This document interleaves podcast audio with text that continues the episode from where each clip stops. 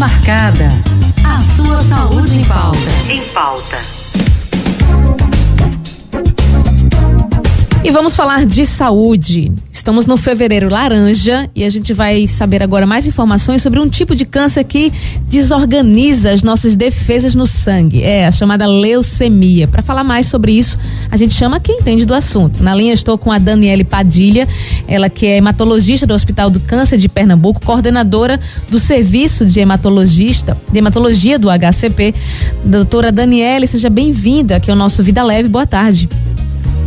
Boa tarde, Ana Kelly. Boa tarde, doutora, seja bem-vinda. Desde já, obrigada pela Muito sua obrigada. atenção aqui dispensada e falar desse, desse assunto tão importante, ainda mais nesse mês de conscientização, fevereiro laranja. Doutora, falando de leucemia, quais são os sinais ali do corpo? Se, se há algum sinal no corpo, quando é que a gente pode saber que está com leucemia? Então, vamos começar um pouquinho sobre essa questão dos sintomas, né? O que é que o paciente pode suspeitar e pensar que deve procurar um médico é, nessa questão da leucemia? Como você bem já disse, a leucemia é um câncer das células do sangue. Então, uma das principais características dela é que essa pessoa vai ficar com a imunidade mais deficiente, ou seja, ela começa a apresentar infecções de repetição, infecções de garganta, infecção de urina, vários quadros infecciosos de repetição. Isso é um dos primeiros sinais que você deve suspeitar que o seu sistema imune não está bem. Só que a leucemia, ela não envolve só a parte imunológica, porque ela é uma doença da medula óssea, ou seja, da produção de todas essas células do sangue. Então, além das infecções, o paciente pode se queixar de fadiga, ou seja, de cansaço fácil, ele não tem muita disposição, fica pálido, manchinhas roxas pelo corpo, sangramentos espontâneos, por exemplo, pelo nariz, pela urina. Então, febre, o conjunto desses achados, eles podem fazer com que a suspeita de leucemia aconteça. Não necessariamente é um diagnóstico, porque várias outras doenças também cursam com esses sintomas. Mas o conjunto desses achados sempre deve lembrar a possibilidade de leucemia como diagnóstico diferencial. Entendi. E quando a pessoa, doutora, já tem esses sintomas, é um sinal de que está ali no início ou depois que aparecem esses sintomas já pode indicar talvez uma, uma fase mais, mais aguda? Como é que a gente pode identificar isso? Isso varia um pouquinho porque existe mais de um tipo de leucemia. Uhum. Então, existem as leucemias agudas, e nas agudas, geralmente esse quadro é mais rápido realmente. São pacientes que rapidamente ficam debilitados e que esses sintomas vão fazer procurar um médico de urgência com mais rapidez, vamos dizer assim. Já nas leucemias mais crônicas, esses sintomas eles podem ir aparecendo devagar ao longo dos anos, ao longo dos meses, e de repente, num exame de sangue que você vai investigar por uma rotina ou alguma coisa assim, essas alterações laboratoriais elas são flagradas. Então, nas agudas, realmente são sintomas mais rápidos, como você falou, o paciente geralmente ele já vai chegar mais grave, enquanto nas crônicas isso pode ser um pouquinho mais lento e mais devagar. Entendi. E quais são as causas, doutora, mais comuns, a gente pode elencar aqui, de, de leucemia de verdade? É, existem alguns mitos que leucemia é hereditária, né? Mas a leucemia uhum. não é hereditária, não é porque você tem um familiar com leucemia que você tem mais chance de ter. É, e, na verdade, não existe uma causa definida. Existem alterações, é, situações da vida que podem predispor ao aparecimento. Então, por exemplo, pessoas que têm exposição prolongada a produtos tóxicos, é, benzeno, que é um derivado de petróleo, é, drogas, e cola de sapateiro. Então, aquela exposição prolongada a alguns produtos tóxicos, elas podem desenvolver o aparecimento da leucemia.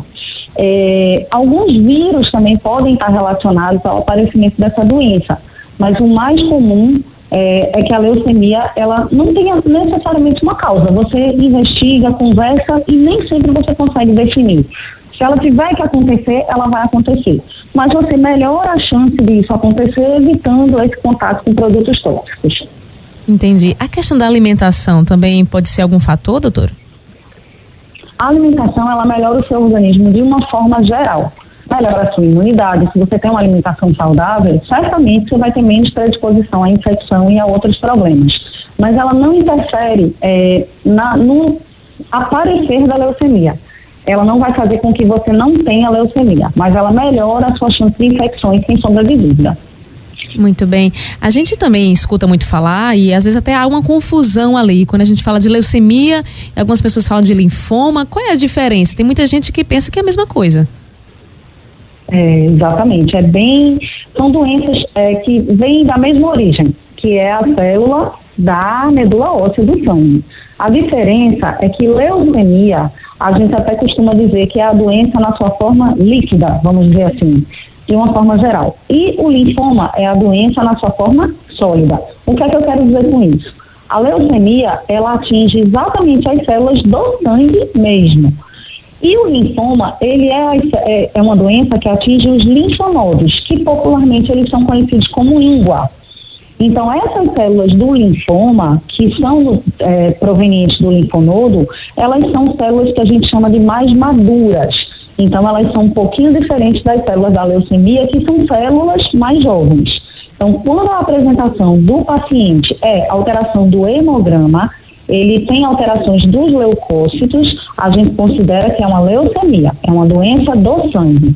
O linfoma é quando esse paciente tem aumento dos linfonodos, que são as ínguas, tanto no pescoço quanto na axila, região da virilha.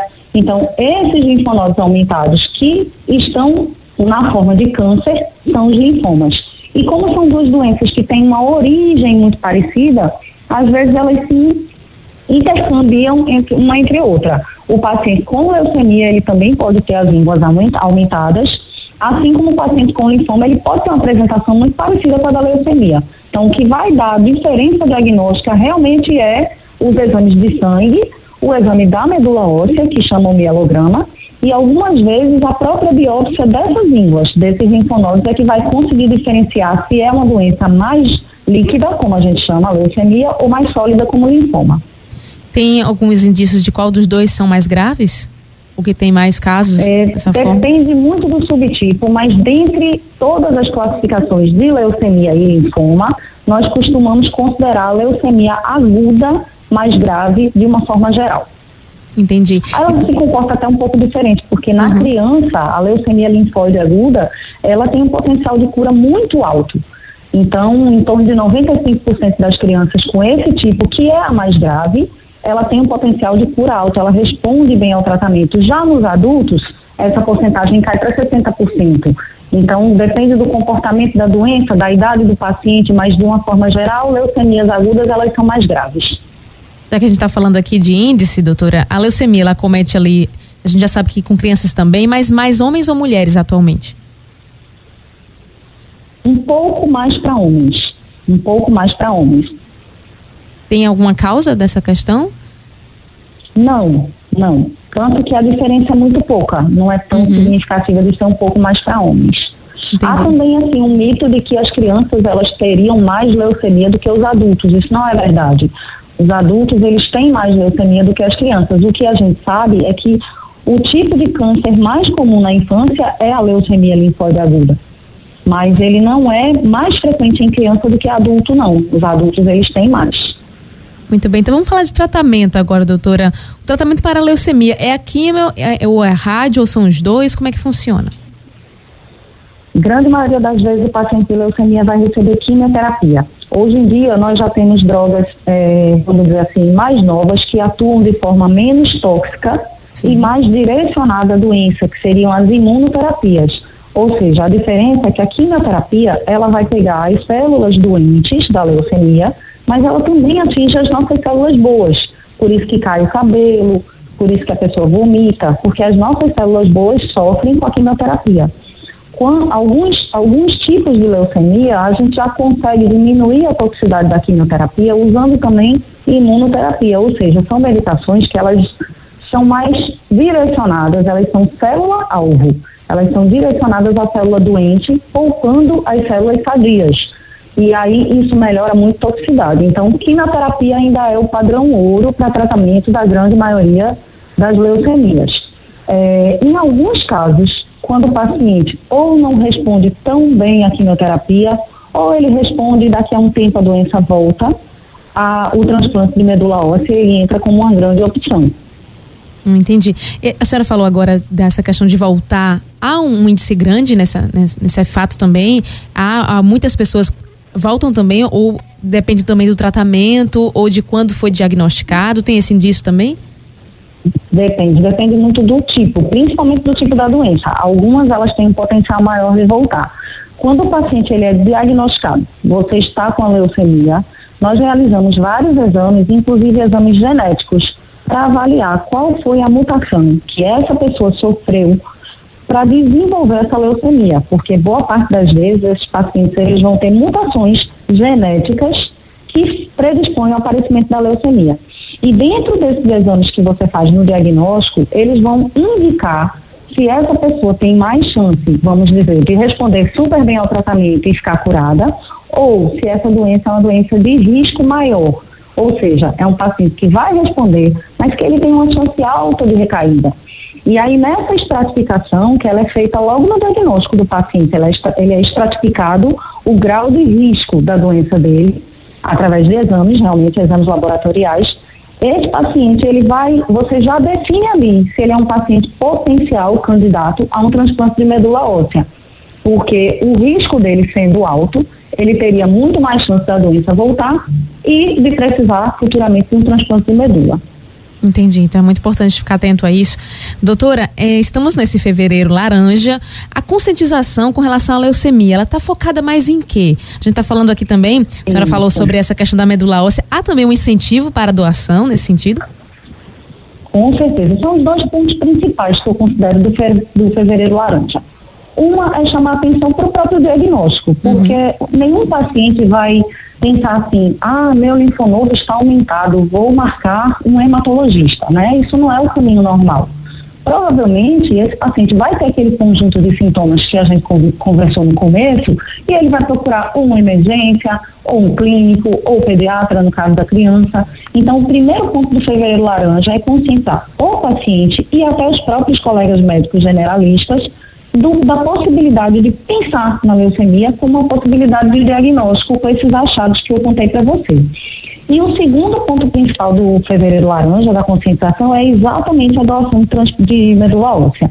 É, o Banco de Medula Óssea, ele é nacional e internacional. Então, quando o paciente chega no ponto de precisar, de fato, de um transplante, se ele não tem nenhum irmão compatível com ele, ele vai precisar buscar esse doador no banco de medula. E se ninguém se cadastra, a gente vai perdendo cada vez mais pacientes.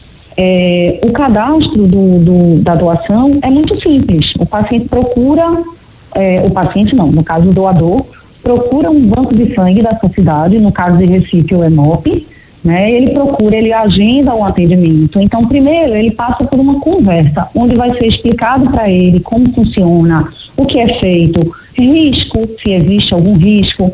E aí ele faz esse cadastro e ele simplesmente uma amostra de sangue. Ele vai colher uma amostra de sangue como um exame laboratorial para poder fazer os testes e ele ser cadastrado no banco de medula. A gente aproveita esse momento também para lembrar as pessoas que estão cadastradas já, que já são cadastradas como, já, é, cadastradas como doadores, que não deixem de atualizar os seus dados. Isso é super importante porque já aconteceu de você acionar um doador, olha, esse paciente tem o doador e ninguém encontrava o doador, que o cadastro estava desatualizado. Aí, então. então, tanto conscientizar a população de doar, como lembrar, se você já está lá, um dia você se cadastrou, atualize seus dados, porque a gente pode não encontrar o, o doador depois de alguns anos é, as pessoas entre 18 e 35 anos que estão saudáveis, bem de saúde, não têm uma doença pré-existente, todas essas elas são candidatas a serem doadoras de medula. Importantíssimo, doutora, e a senhora me deu também um alerta. Eu também já fiz, já entrei para esse cadastro, mas faz muito tempo, então está na hora de atualizar. Mas então que a senhora, nesse finalzinho aqui da nossa entrevista, pudesse então fazer esse apelo aí para toda a comunidade, para todos os nossos ouvintes, alertando também com essa campanha Fevereiro Laranja e também deixando seus contatos, doutora, suas redes sociais, pode ficar bem à vontade para gente, quem quiser continuar essa consulta também pode acessar. Tá, ok. Esse, esse, eu costumo dizer que nós, como médicos, assim, um dos grandes, das grandes satisfações da vida é você conseguir salvar uma vida. E quem não é médico tem a chance de fazer isso de uma forma Verdade. simples, que é doando sangue, né? Também é muito importante a doação de sangue e doando a medula óssea. E eu digo que não tem, é, é uma satisfação tão enorme você conseguir salvar uma vida que, imagina, você não é médico e pode fazer isso também. Você não trabalha na saúde e pode fazer isso se você conseguir ser um doador, né? Então, é uma atitude altruísta, mas que traz o bem para a própria pessoa. Por incrível que pareça, você está fazendo bem para o outro, mas por um lado você também está fazendo bem para você. Quem precisar de alguma informação a mais, quiser conversar comigo, eu sou médica do Hospital do Câncer, tem a rede social do próprio Hospital do Câncer que chama Siga HCP, arroba, arroba Siga HCP. Eu tenho o meu Instagram também, que é o arroba Daniele, com dois L's, underline, underline, Padilha. São dois underlines.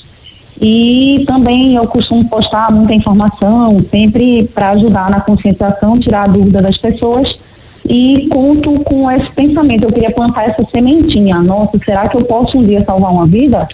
Pode, eu não preciso estudar medicina para isso. Eu vou lá, dou o meu sangue, dou a minha medula e de repente viro uma chave na vida de uma pessoa. Com certeza, é importantíssimo. E a sensação, viu, gente? Eu também digo, esse testemunho é essa. A gente poder ajudar o outro e a gente acaba realmente recebendo, né, de volta. Isso é realmente é muito importante. Doutora Daniele, muito obrigada pela sua atenção aqui dispensada mais uma vez e que a gente possa contar sempre, então, com o apoio e as informações também trazidas da senhora, não somente agora em fevereiro, mas sempre, não é? Doutora Daniele?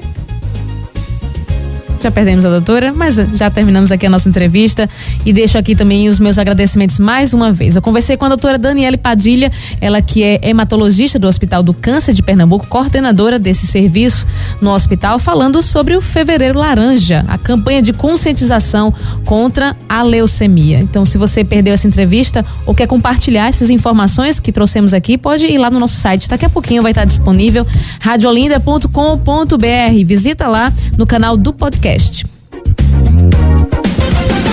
Consulta marcada. A sua saúde em pauta. Em pauta.